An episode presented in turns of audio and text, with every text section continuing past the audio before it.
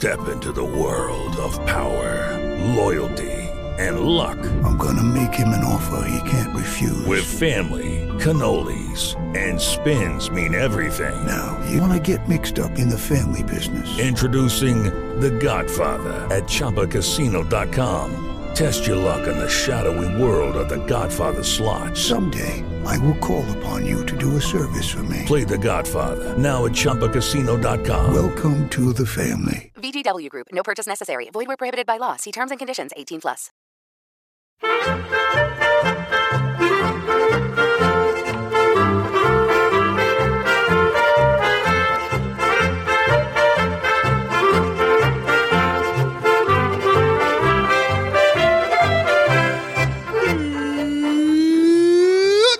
Tenan y bienvenidos a Swiss Spain, capítulo 30 del podcast que describe la vida de un español en Suiza.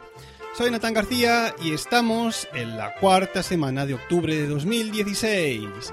Y a fecha de 29 de octubre, que es cuando estoy grabando este podcast, a mi futuro, a mi futuro hijo no le da la gana de salir del vientre materno. ¿Eh? Se debe oler que fuera refresca y bueno, pues ha decidido ahí alargar la estancia hasta que pueda. Total, si es que tiene todo, tiene manutención, tiene camita gratis, tiene calefacción y no tiene que currar, pues mira, ¿qué queréis que os diga? Yo haría exactamente lo mismo.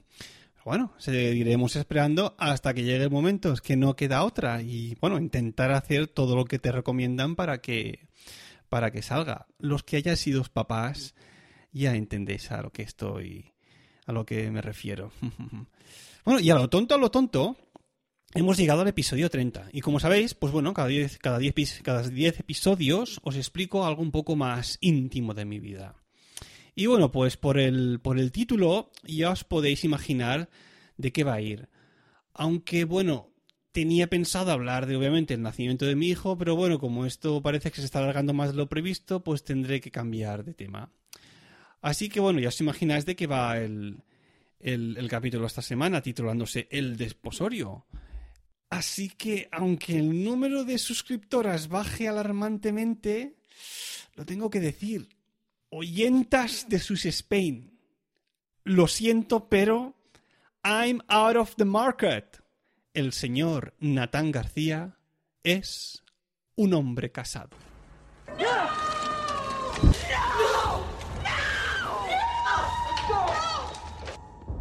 Bueno, bueno, bueno, bueno, bueno, bueno, eh, eh, tranquilas, tranquilas, no os pongáis así. A ver, sé que en el podcast he hablado siempre de mi pareja en vez de mi mujer. Y lo he hecho de reconocer que lo he hecho a propósito. Pero bueno, ha llegado la hora de que la venda caiga de los ojos y decir las cosas como son.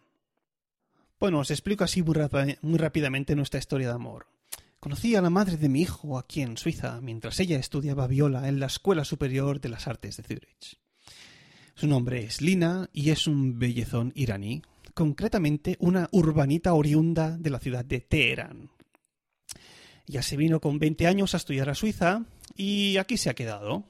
Y más, obviamente, después de cazar, y cito te textualmente según sus palabras, The most handsome guy I've ever met que según el traductor de Google, um, the most handsome guy sería el chico con alguna mano y I ever met que he conocido. Pues bueno, pues soy un chico con alguna mano, en concreto dos.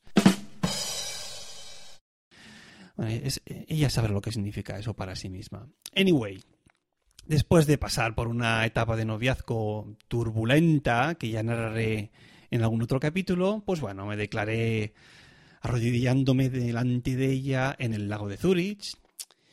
Y bueno, para no hacerlo muy largo, nos unimos en matrimonio un no sé qué de marzo de hace tres años en una boda musulmana en Petit Comité, a la que asistieron su madre, su hermano y tío y mis padres. Esta fue la boda número uno. A la que siguió la boda número dos, que decidí que se celebrase un 23 de abril. Y obviamente, los que seáis catalanes ya sabéis la significación que tiene este número para nosotros.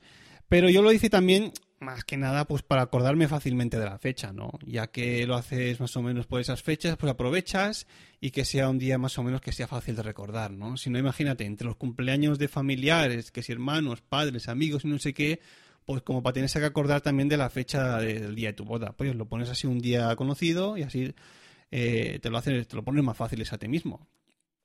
Bueno, esta boda del 23 de abril em, fue la, boda civil, para entendernos. Se celebró en el ayuntamiento de la, localidad donde residimos y bueno, pues asistieron amigos, vecinos y mi madre otra vez, con mi tía Monse y mi prima que también se llama Monse. Venga, vamos con el coste de la coyunda. ¿Cuánto cuesta casarse aquí en Suiza por lo civil? Tengo aquí delante todo desglosado más o menos. Y a ver, lo primero que hacen es Überprüfung ausländische Dokumente. Y esto significa que hacen una comprobación de los documentos que, les has entregado. Y esto lo hacen para que, para que sepan que tú eres, ahora para comprobar que tú eres quien dices que eres, ¿no? mi caso, yo, Natán García, pues una vez yo entregué los documentos, se, pudieron, se pusieron en contacto con las embajadas, cada uno de su, país, de su país, una la española y otra la iraní, para comprobar que todo esto, estos documentos fuesen ciertos. Pues bien, esto tiene un coste de 255 francos, al cambio actual unos 230 euros, ¿eh? en la comprobación de, la identidad. Después, preparación de la pareja. O sea, e, e, eje Vorbereitung, los, digamos, los papeles que tuvieron que preparar y demás. Pues esto ascendió a 150 francos, que serían actualmente unos 130 euros. Trauungsgebühr, estos son los impuestos de la Unión. Y esto ascendió a 75 francos, unos 70 euros casi. Eje Urkunde, el certificado de, la Unión. 30 francos más, unos 27-28 euros. Y el Familienausweis, esto sería el certificado de familia, el, documento este que te dan donde se van escribiendo después los hijos, pues 50 pavos más, 50 francos, unos 47, 48 euros al cambio actual. En total, más o menos unos 550 francos, unos 520 euros, a lo que hay que sumar, y ojo al dato aquí, a, la traducción del certificado de nacimiento, porque es uno de los documentos que necesitan para comprobar eh, tu identidad. Y claro, como el mío estaba en español y el suyo en, persa, pues cada uno se tuvo que ir a buscar un traductor oficial de su idioma aquí en Suiza para que hiciese una traducción al alemán. Claro, ellos lo aceptan si está en italiano o en inglés y obviamente en alemán y francés. Pero si está ya en español, pues ya sí que te piden una traducción oficial. Y ojo aquí al dato, porque mi certificado de nacimiento, por razones que no vienen al caso, em, consta de tres hojas. Y claro.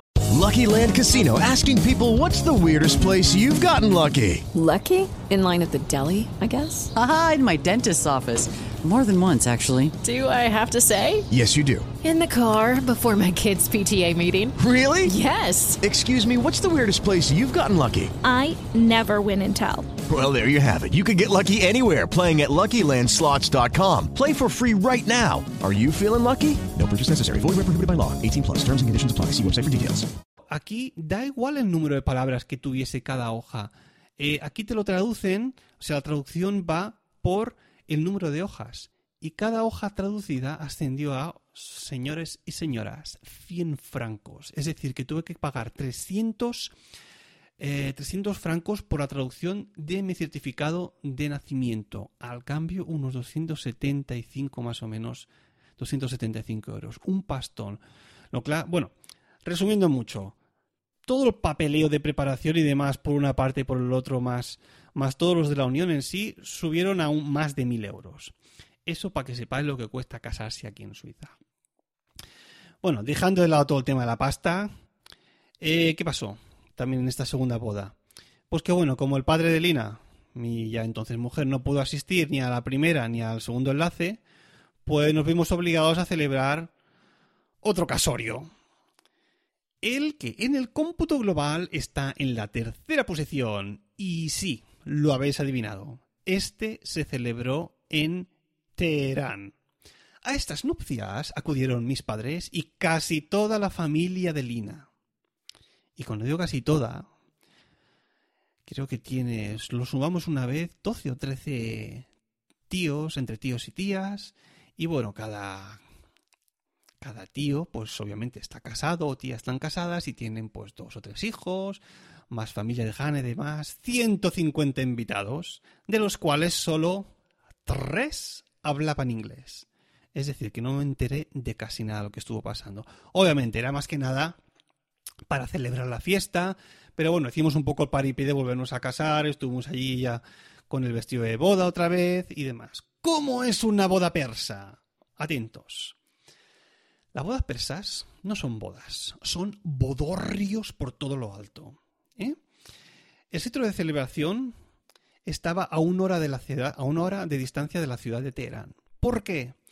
Porque teóricamente, según la religión musulmana, eh, los hombres y las mujeres no pueden celebrar juntos nada, es decir, no pueden estar en una fiesta ni, ni nada, es decir, hubo que ir a un enclave secreto eh, bastante alejado de la ciudad para que la, la policía religiosa no nos encontrase y, no viese que, claro, ahí se estaba celebrando algo entre hombres y mujeres.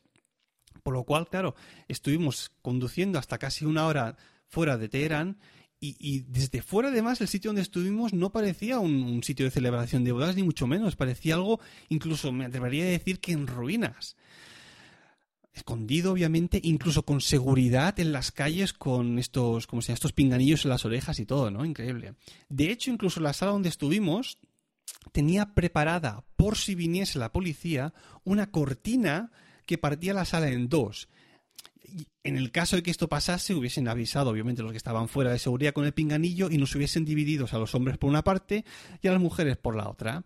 O sea, imaginad lo bonito que es, ¿no? Que te hayas casado y que, bueno, te vas a celebrar te vas a celebrar la boda con tu pareja, con la familia y demás, y bueno, tú la celebras únicamente con los hombres y las mujeres pues con las mujeres, la más de bonito. Así van las cosas allí. Bueno, en las bodas persas se baila mucho, pero mucho, mucho, mucho. Y cuando digo mucho es muchísimo. Se baila un, un 90% del tiempo y, y, se come durante unos 30 minutos. Eh, se come además tipo buffet. Después de haber bailado durante 3 o 4 horas, con algunas pausitas para beber algo y picar y demás, muy poca cosa, ¿eh? Entonces ya sí, se, abre oficialmente el banquete y rollo buffet en una sala enorme donde hay todo tipo de comida típica versa, pues allí va la gente con su platito, se lo empieza a rellenar y vuelve a ir y demás. ¿Qué pasa? Que, claro, la gente, después de haber bailado durante tres o cuatro horas, pues tiene mucha hambre. Aquello, la comida vuela. Pero es que vuela, vuela. Y claro, en cuestión de media hora, 40 minutos, ya no queda nada. Y claro, pues ¿qué se va a hacer después de comer? Oye, pues seguimos bailando dos orillas más. Mira, ese día acabé pero cansado, cansado, cansado. Y mi mujer, imaginaos, todo el día con tacones, que me dijo, si lo llego a saber, me pongo unas bambas que además no se veían nada después del vestido, no se veían por debajo del vestido de boda que llevaba, ¿no? Pero bueno. Pues nada, esas son las tres bodas, ¿no? Y diréis, pues ya está. Pues mmm, va a ser que no. Porque, obviamente, la familia española reclamó su derecho a celebrar otra en territorio español. Así que esta pareja de re, re, recién casados se tuvo que trasladar a Tarragona para lo que rogamos que fuese una celebración un poco diferente, ¿no? Estábamos cansados ya de lo típico. Así que en este sentido, mis padres y mis hermanos pues se curraron una celebración en un restaurante un poco diferente, ¿no? Sabiendo que películas de mi predilección son, por ejemplo, Matrix o La vida de Brian, pues bueno, hicieron ahí unas pequeñas, unas pequeñas escenas guionizadas que interpretamos entre Lina y yo, y bueno, que hicieron que la, la velada estuviese un poco más amenizada. Le dieron un toque, un toque distintivo. Esta fue la boda número 4 en el cómputo global. Y yo, yo a veces me pensaba, mira, seguro o estoy casi seguro de que habiéndome casado cuatro veces en un año con la misma persona, habría establecido algún tipo de récord Guinness. ¡Ah, ah, ah! Mi gozo en un pozo. Me fui a internet y ojo, hay una pareja que se llaman Lauren y David Blair que se ha casado la nada desdeñable cifra de 100 veces. A lo largo de toda su vida, obviamente, ¿no? Y pensaba, bueno, habré batido algún récord Guinness, pero nada, por lo visto me he quedado 96 bodas, 96 bodas de distancia. La Virgen. Me pregunto cuántos se habrán dejado por boda. Bueno, para los que seáis más curiosos, ¿eh? os dejo en el Instagram del podcast una foto con mi mujer de la cuarta boda la que celebramos en territorio español, eh, que es la que estuvimos ahí más relajados y más cómodos. ¿no? Y que además auguro que pete el contador de me gustas. Que eso es muy curioso. Seguro que os vais todos ahí a mirar la foto. Venga, ahora sí, vamos a aprender una palabrita.